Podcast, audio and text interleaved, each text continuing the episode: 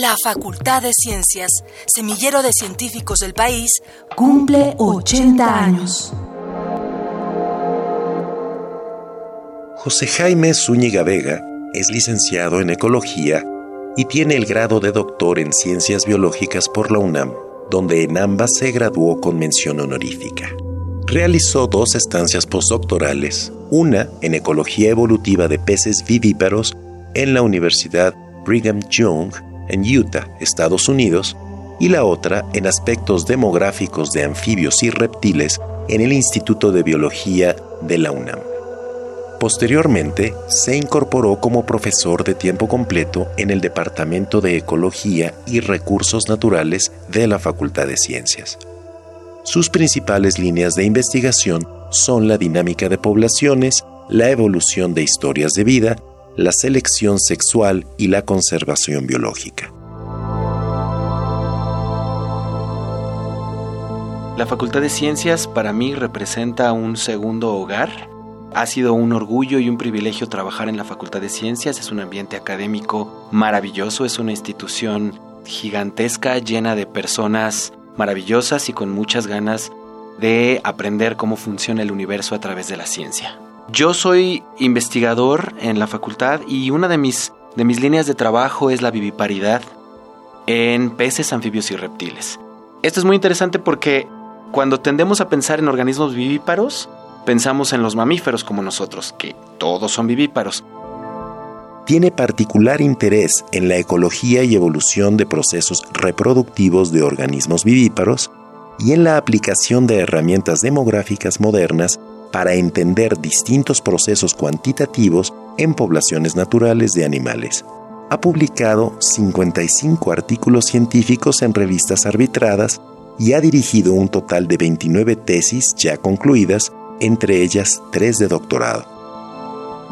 En 2014, recibió el reconocimiento Distinción Universidad Nacional para Jóvenes Académicos en el área de docencia en ciencias naturales y forma parte del Sistema Nacional de Investigadores con el nivel 2.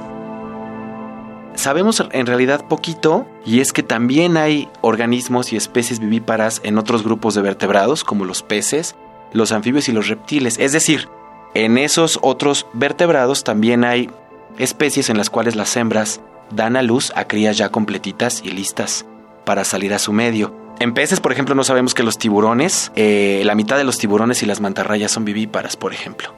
Y en reptiles, por ejemplo, también en lagartijas y, serpientes, la viviparidad ha evolucionado más de 100 veces, aproximadamente 115 veces, ha surgido la viviparidad. Entonces, una de mis líneas de trabajo es tratar de entender por qué surge la viviparidad en tan repetidas ocasiones a lo largo de la historia de los seres vivos.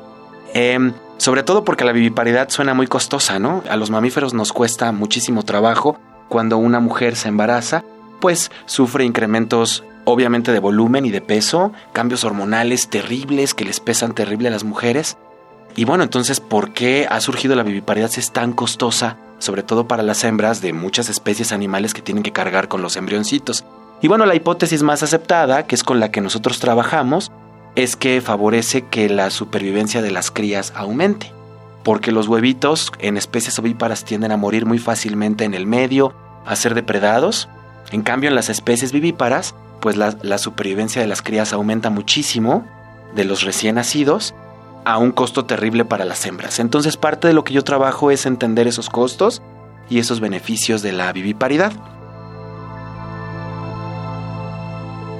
Pues es un tema fascinante y que estoy trabajando sobre todo con especies de peces vivíparos y de algunas lagartijas pues endémicas de México.